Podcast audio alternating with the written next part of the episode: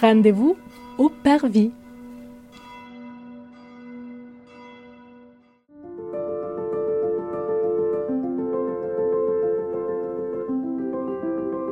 Bonjour et bienvenue dans ce deuxième épisode de notre nouvelle série de podcasts qui vous propose de découvrir les églises du diocèse de Nanterre à travers un regard à la fois historique, culturel et catéchétique.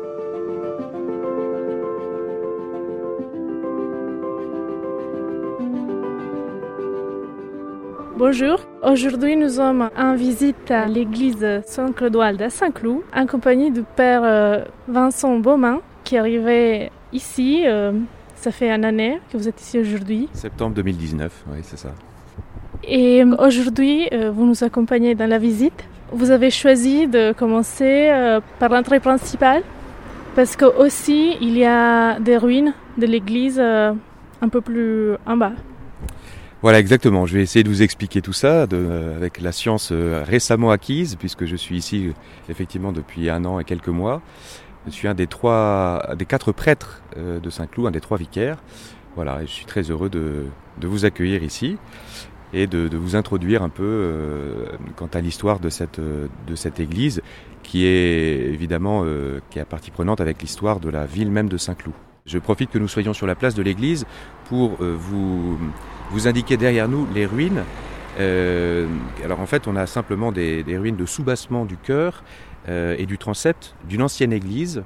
Et puis euh, au, au, niveau où nous nous trouvons, vous voyez sur la droite un arc d'ogive de la même époque, du XIIIe siècle, qui, qui, appartenait donc à cette collégiale, puisque donc c'est un, un, une collégiale qui a été érigée sur le monastère qui a été fondé par Saint Clodoald.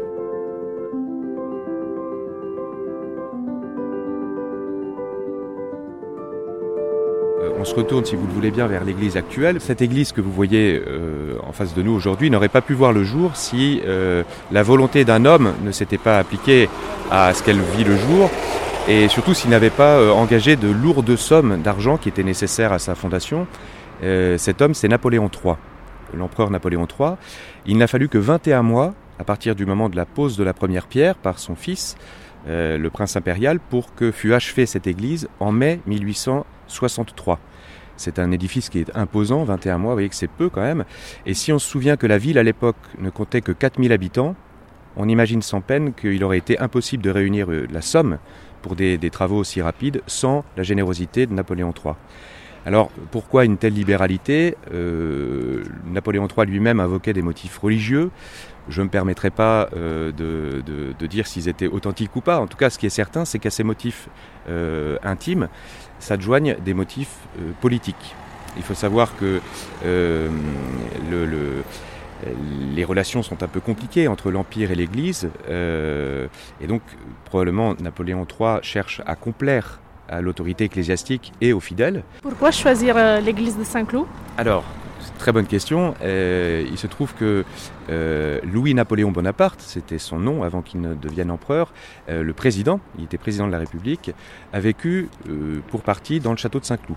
Ainsi d'ailleurs que son oncle Napoléon Bonaparte, premier consul, les deux ont appris qu'ils étaient nommés, enfin qu'ils accédaient à la dignité impériale euh, dans le château de Saint-Cloud.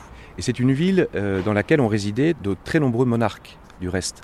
Et les deux empereurs entendaient euh, légitimer le, récent régime impérial face aux royalistes notamment qui étaient encore assez nombreux et actifs à l'époque. Et pour ça, ils se présentaient comme les successeurs choisis par Dieu des dynasties monarchiques antécédentes. Vous voyez que c'est vraiment un, une ville qui est très emblématique pour ces deux personnages et singulièrement pour Napoléon III.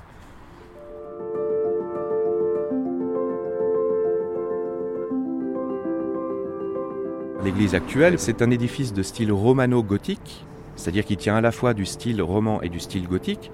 Alors le style gothique saute aux yeux, me semble-t-il, euh, parce qu'on a une rosace qui orne la façade au-dessus de la croix, parce qu'on a euh, un clocher en flèche qui est très élancé, c'est une, église qu'on voit depuis Boulogne en face, euh, et parce qu'on a de, part et d'autre des voûtes on a des, voyez, des, arcs boutants qui tiennent l'édifice. Et une grande simplicité, une sobriété qui là aussi, euh, eh bien, relève de, typiquement de, l'art roman. alors puisque nous nous trouvons devant ce clocher imposant, je me permets un mot à propos des cloches. ce clocher comporte quatre cloches, dont trois ont été baptisées en 1865, donc deux ans après la fin des travaux et qui ont eu pour parrain et marraine, sans surprise, l'empereur Napoléon III et son épouse, l'impératrice Eugénie. Notez que le bourdon, c'est-à-dire la cloche qui sonne la, note la plus grave, pèse à peu près 3 tonnes et que c'est euh, la plus grosse cloche qui est actuellement en service dans le diocèse de Nanterre.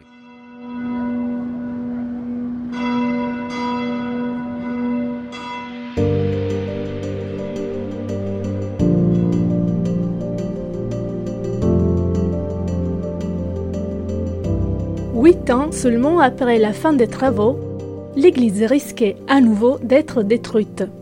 Pendant la guerre franco-prussienne, ces derniers bombardaient les environs à partir de la colline de Saint-Cloud.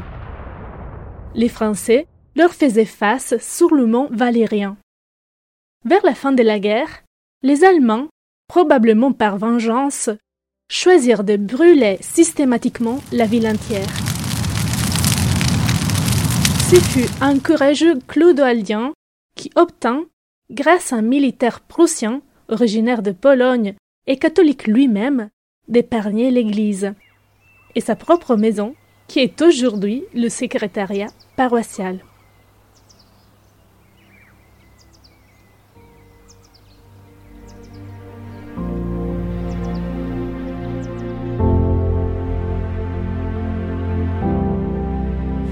Que nous entrions dans l'église.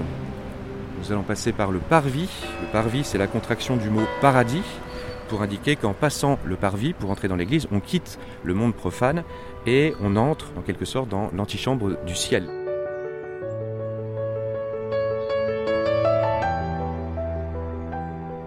La liturgie qui est célébrée, d'ailleurs souvent désignée comme le ciel sur la terre. Du parvis, on entre dans le narthex, vous voyez, cette cette partie extérieure à l'église qui est très, très ample, très haute. Le narthex euh, est l'endroit où se tenaient dans l'Antiquité chrétienne les catéchumènes, ceux qui se préparaient au baptême. Euh, et de cet endroit, euh, hors des portes, les portes étant ouvertes, ils assistaient à la première partie de la messe, c'est-à-dire le rite pénitentiel, les lectures bibliques et l'homélie, la prédication du, du, prêtre ou du pontife. et puis ensuite, on les renvoyait chez eux, on fermait les portes pour la deuxième partie, la partie proprement eucharistique. Jusqu'au jour béni où euh, ils allaient euh, pouvoir entrer dans l'Église, être euh, régénérés par les eaux du baptême et illuminés par la foi, être en mesure de comprendre ce qui se passait dans la deuxième partie de la messe, la partie sacrificielle, à laquelle ils prenaient part comme prêtres, prophètes et rois, cet état que le baptême constitue en nous. Voilà, nous allons entrer dans l'église à tout seigneur, tout honneur, euh, nous allons nous diriger d'emblée vers la chapelle Saint-Clodoald, qui est la chapelle des fonds baptismaux.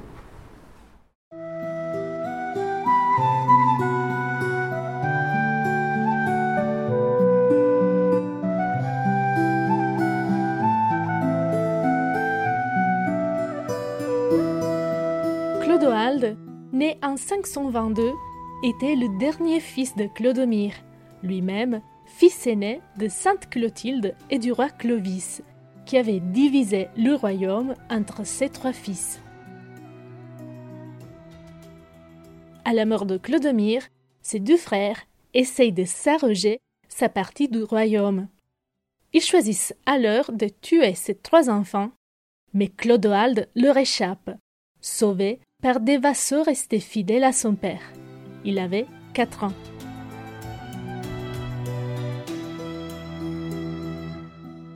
Retrouve ses traces quand, jeune adulte, il rejoint un ermite à proximité de Paris.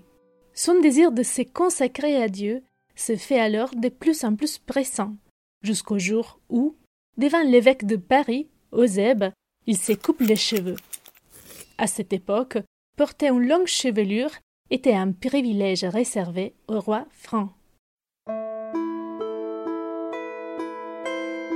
Ses oncles, soulagés du fait qu'il ne représente plus aucun danger pour eux, lui font de nombreux dons, parmi eux la ville de Novigentum. Avec des amis, il y fonde une communauté monastique autour d'une église dédiée à Saint Martin de Tours, qui avait alors une grande notoriété.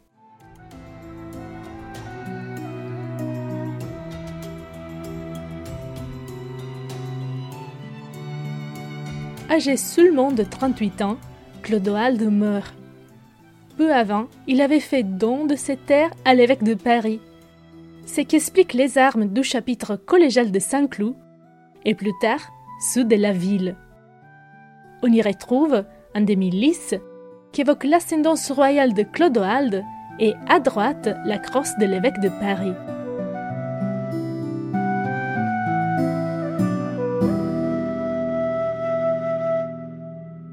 Des siècles, des foules nombreuses viennent en pèlerinage auprès de cette tombe, euh, puisque des miracles sont constatés sur, cette, sur les restes de Clodoald. Il s'agit de pèlerinages qui sont faits sur ces restes parce qu'on prête à ces, à ces reliques des vertus de thaumaturge. Voilà. Euh, donc des guérisons miraculeuses. Voilà. C'est une caractéristique aussi liée à la dynastie royale. Euh, Exactement vous connaissez peut-être ce qu'on appelle le toucher des écrouelles. Des. Euh, c'est la, capacité qu'on prête au roi euh, de guérir miraculeusement les gens qu'il touche. Euh, le roi te touche, Dieu te guérit, c'était la formule consacrée que vous avez peut-être déjà entendue. et Clodoald, en tant que successeur de droit au trône avait ce, privilège euh, voilà, qu'il semble avoir exercé pendant sa vie et qui en tout cas s'est exercé euh, via ses reliques après sa mort. Alors pendant des siècles, des pèlerinages sont organisés, de grands pèlerinages, dont il ne reste plus grand-chose. Aujourd'hui, le 7 septembre, on a fête de Saint-Clodoald, le dimanche le plus proche du 7 septembre, la paroisse organise toujours une, procession de, ce qui reste de ses reliques. Mais enfin, c'est voilà, une procession très modeste par rapport au pèlerinage de jadis. Voilà. Et après la mort de Saint-Cloud, on peut dire en tout cas que la ville est née autour de cette euh, figure. Absolument. Le, le, nom de, de, la ville, donc Nogent, Novigentum, a été changé en Saint-Cloud, euh, probablement euh, dès après sa canonisation, qui est intervenue au 7e siècle. Donc les choses sont allées assez vite. Je vous propose que nous avancions vers le, vers le, le cœur qui vient d'être restauré. Comme vous le voyez, euh, ce chœur est entièrement peint, ce qui contraste avec le reste de l'église euh, qui est très sobre. il n'y a pas aucune peinture sur les pierres. Euh, derrière l'autel, on aperçoit, on va devoir s'approcher un peu, cinq grandes peintures qui évoquent des, des, épisodes de la vie de Saint Clodoald. enfin, il y en a quatre qui évoquent sa vie et puis une qui évoque la, translation de ses reliques après sa mort.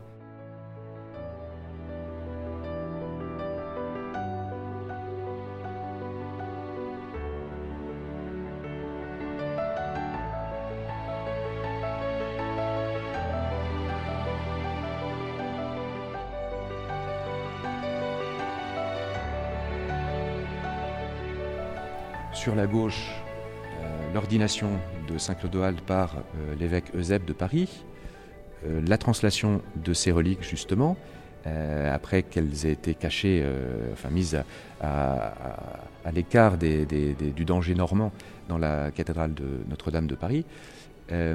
ici, c'est Saint Clodoald en gloire qui arrive au ciel devant le Christ en présence d'un ange et entouré de sa grand-mère Clotilde.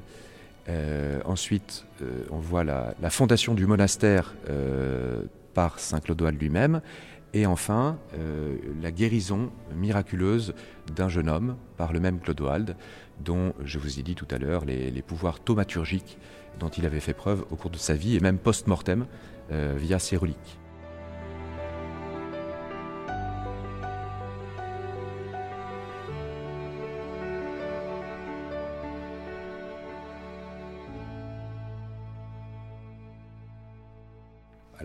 Peut remarquer euh, au-dessus de ces cinq euh, grandes peintures euh, évoquant Saint Clodoald, le tétramorphe, c'est-à-dire quatre animaux, deux sur la gauche, deux sur la droite, Alors le tétramorphe, c'est ça vient du grec tétra, quatre, et morphé, qui signifie la forme, donc quatre formes. C'est la représentation symbolique des quatre évangélistes, tels que le prophète Ézéchiel, au IXe siècle avant Jésus-Christ à peu près, en a eu la préscience au cours d'une vision. Euh, il raconte ça au début du livre qui porte son nom, le livre d'Ézéchiel. Je regardais et je discernais quelque chose qui ressemblait à quatre animaux, dont voici l'aspect. Ils avaient forme humaine, ayant chacun quatre faces et chacun quatre ailes. Sous leurs ailes, il y avait des mains humaines tournées vers les quatre directions, c'est les évangélistes qui vont euh, euh, propager, grâce à leur euh, à l'écriture des évangiles, eh bien la bonne nouvelle du salut aux quatre coins de l'horizon. quant à la forme de leur face, poursuit Ézéchiel, ils avaient une face d'homme, et tous les quatre avaient une face de lion sur la droite, une face de taureau sur la gauche, et tous les quatre avaient une face d'aigle. Hein, alors, on attribue chacun de ces, chacune de ces quatre figures respectivement aux quatre évangélistes. Euh, le taureau, c'est Saint Luc, parce que son évangile s'ouvre et se ferme sur une scène au sein du temple de Jérusalem, où étaient offertes les bêtes en sacrifice. Euh, l'aigle, évidemment, c'est l'évangéliste Saint Jean, qui a un regard très perçant sur, euh, le Christ, dont il est un ami intime. et qui a compris bien des choses. son prologue est une élévation théologique qui d'emblée met la barre très haut. Euh, ensuite, on a un, jeune homme ou un ange euh, euh, qu'on impute à saint Matthieu parce que son évangile s'ouvre avec la généalogie de Jésus.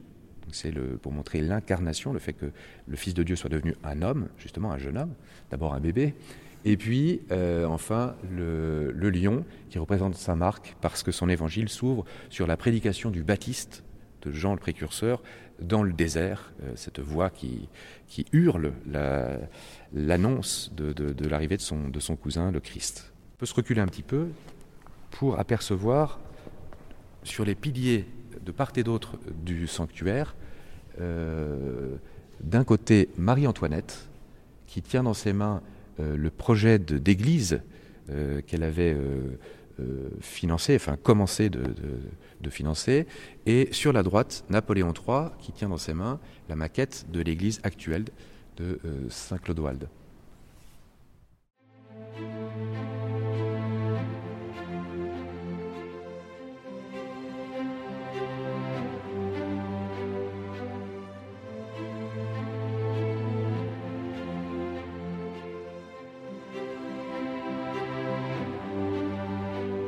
La reine Marie-Antoinette, au centre de la vie mondaine à Versailles, s'y sentait en même temps une étrangère. Son mari, le roi Louis XVI, choisit alors de lui faire don du château de Saint-Cloud, à mi-chemin entre Versailles et Paris. La reine faisait régulièrement étape ici et organisait des fêtes assez grandioses. Les fortes sommes employées lors de ces événements et son habitude de s'émêler à la foule, composée de notables et de gens du petit peuple, habillés en simple bergère, lui valurent un grand mépris. Très attachée à cette ville, en 1788, elle y pose la première pierre d'une église de style grec, alors que la collégiale était au bord de la ruine. L'année d'après, les travaux devront s'arrêter avec la Révolution.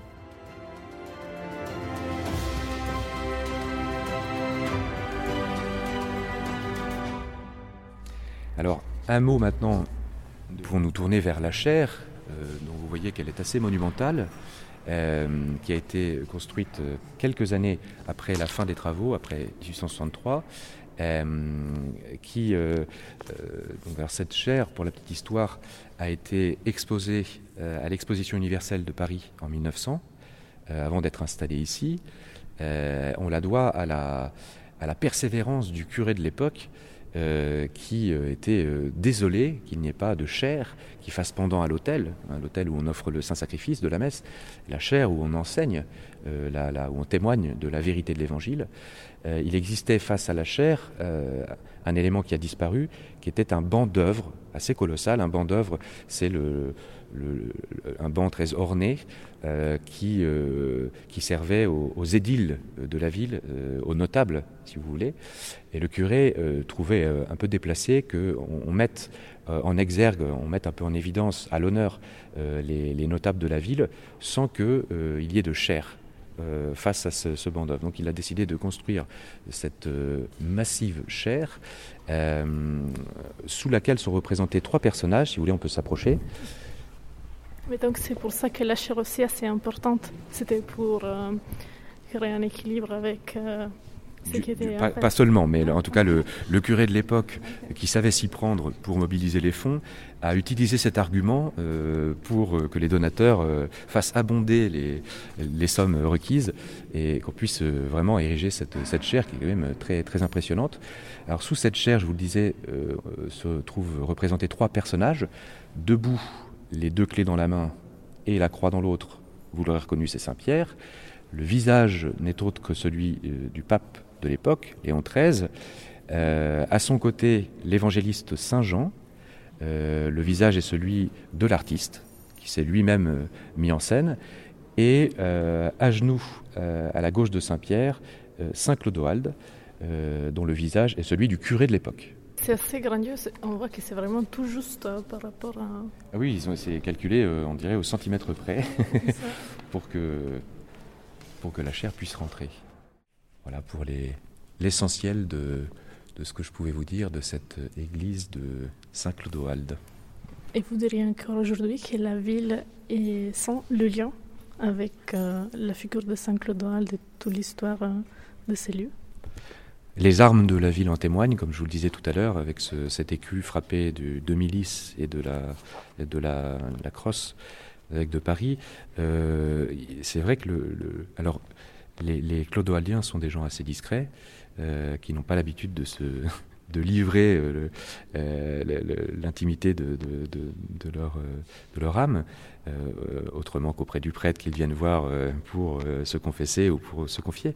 mais on sent effectivement qu'il y a un lien fort avec, avec Saint Clodoald, mais par-delà Saint Clodoald, avec les différentes dynasties qui ont résidé dans le château de Saint-Cloud les, rois euh, innombrables, euh, et puis les, deux empereurs que j'évoquais tout à l'heure. C'est une ville qui a un, fort euh, tempérament légitimiste, pourrait-on dire, au sens large, et qui, qui, qui aime son, saint protecteur et son saint patron. il faut savoir que la ville de Saint-Cloud compte aujourd'hui 30 000 habitants, et que sur ces 30 000 habitants, 2000 sont des, paroissiens euh, assidus. il y a une, forte coloration catholique dans la, ville de Saint-Cloud. Du reste, les, liens entre euh, la, paroisse et la, et la, commune avec la mairie euh, sont, sont, sont, excellentes, me semble-t-il. Je découvre cela au fil des mois, depuis le peu de temps que je suis ici. Euh, vraiment une, une relation d'estime réciproque. Le maire de Saint-Cloud vient lui-même assister à, la messe aux grandes occasions, se fait fort de, de, de, fêter le départ des curés et d'accueillir les nouveaux. voilà, les, les relations sont vraiment très, euh, très bonnes euh, entre, le, trône et l'hôtel, pour ce qui est du trône local et de, l'hôtel de, de la paroisse.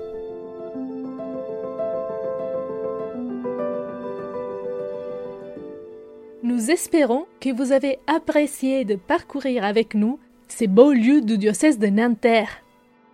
Le prochain rendez-vous sera début mai devant l'église de Sainte-Thérèse à Boulogne-Billancourt pour un nouvel épisode de Rendez-vous au Parvis.